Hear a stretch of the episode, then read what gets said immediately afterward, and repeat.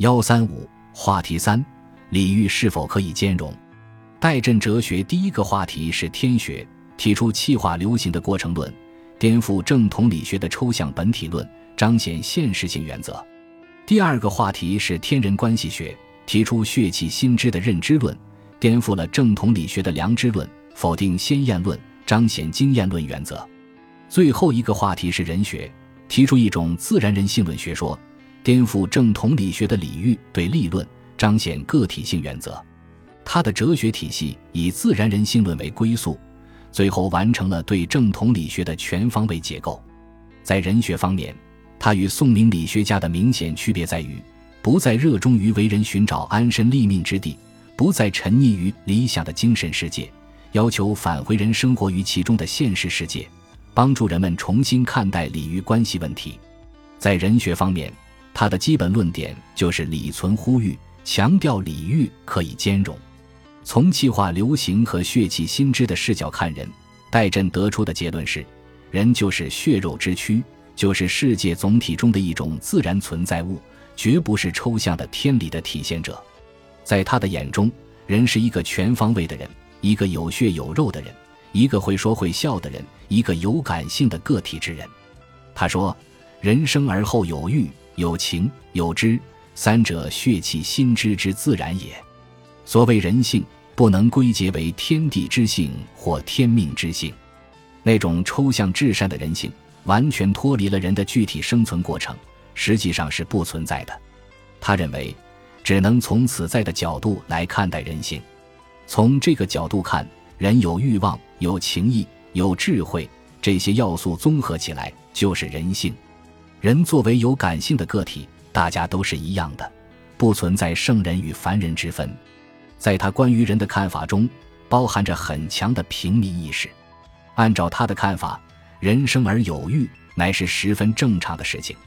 人欲是无法灭掉的。倘若把人欲灭掉了，难道还能算是一个活生生的人吗？人欲并非是人性中的负面因素，而是人性的体中应有之意。因此。不能像正统理学家那样武断地将人欲归结为恶，必欲除之而后快。他对人性的理解比正统理学家的眼界开阔。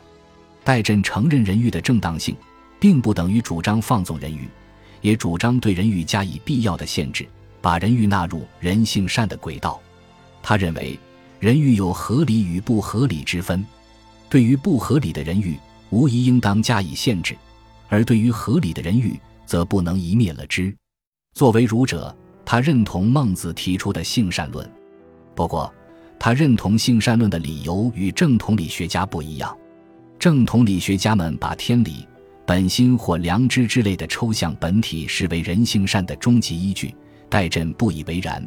他的解释是：人亦有礼义异于禽兽，食人之知觉大远乎物，则然。此孟子所谓性善。他只从人与禽兽有区别的角度认同人性善，强调人是有礼义、有文化的存在物。他认为，人的生存方式有别于禽兽，需要用礼义规范人的行为，避免各种欲望之间发生冲突。他把礼义规范称为必然，称为礼，认为其根据只能在自然的人性中寻找，不能到自然人性之外，到子虚乌有的天理本体中寻找。他说：“欲者血气之自然。”由血气之自然而审查之，以知其必然，视之为礼义。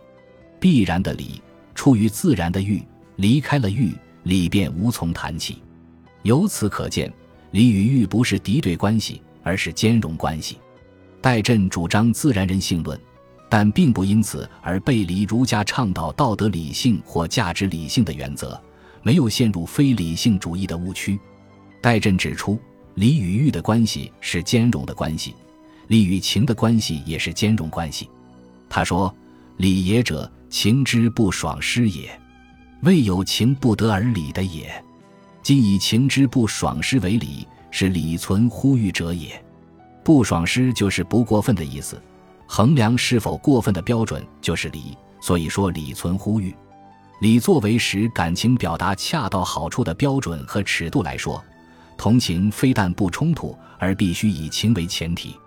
他以孟子中救助落井儿童的例子说：“所谓恻隐，所谓仁者，非心之之外，别如有焉藏于心也。己之怀生而未死，故触涕于孺子之危，恻隐于孺子之死。使无怀生未死之心，焉有触涕恻隐之心？推之修物，辞让是非亦然。在他看来，救人的道德行为出于人的自然情感，自己不愿意死，也不忍心看别人面临死亡，自然会出手相助。依据礼、欲、情统一的观点。戴震猛烈地批判了程朱的礼遇之分及其所带来的社会灾难。他说：“辩乎礼遇之分，为不出于礼则出于欲，不出于欲则出于礼。虽是人之饥寒好乎，男女哀怨，以致垂死寄生，无非人欲。空指一绝情欲之感者，为天理之本然，存之于心。此礼欲之变，是成忍而残杀之具。”程朱在辨别礼遇的区分时。把人欲视为恶，否定了人们要求生存、免除饥寒、男女爱慕等需求的正当性，过分强调天理的至上性和权威性，形成天理的专制主义导向。这种礼遇对立的观点，常常被当权者用作残忍的杀人工具。他这样揭露当权者以礼杀人的罪行：尊者以礼则卑，长者以礼则幼，贵者以礼则贱。虽是谓之顺，卑者。幼者、见者以礼争之，虽得谓之逆。礼遇对立说中的礼，实际上成了尊者、长者、贵者欺凌卑者、幼者、见者的口实。没有礼也被说成合理，而卑者、幼者、见者据理力争，虽然有理也被说成不合理。这种礼完全变成了残杀卑者、幼者、见者的工具。戴震发出愤愤不平的感叹：“人死于法。”犹有廉之者，死于礼，其谁廉之？他严厉地斥责酷吏以法杀人，后如以礼杀人。他指出，以礼杀人与以法杀人相比，残酷性有过之而无不及。戴震言辞激烈的抨击以礼杀人，显然不是站在官方的立场上说话，而是站在平民的立场上说话，站在弱者的立场上说话。在他的呼喊声中。已经透露出市民阶层的市民意识和个性解放的意识，《红楼梦》以艺术的手法，借助贾宝玉等人的形象，倡导个性解放，发出对封建专制主义的抗议声。戴震作为与曹雪芹同时代的哲学家，也发出了同样的声音。孟子自一书正的社会批判功能，不在曹雪芹的《红楼梦》之下。戴震大胆揭露当权者以礼的名义压制人性，抗议清王朝扶植程朱理学、推行文字狱的文化政策，喊出了平民的心声。他已经达到了突破理性专制主义的边缘，无疑具有进步的意义。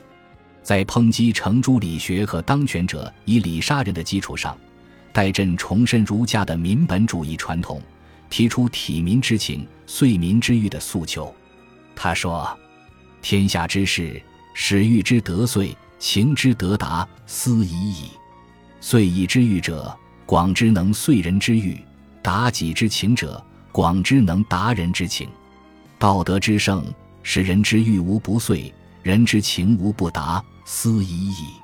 在他看来，要做到达情遂欲，必须遵循孔子“仁者爱人”的人学原则，以情换情，将心比心，推己及人。在政治上，就是要与民同乐，省刑法；在经济上，要轻徭薄赋，与民同欲，使居者有机仓，行者有果粮，内无怨女，外无旷夫。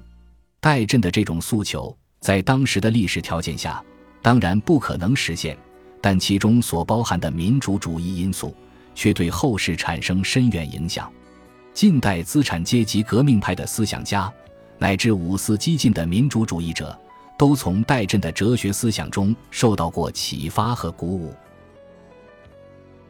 本集播放完毕，感谢您的收听，喜欢请订阅加关注，主页有更多精彩内容。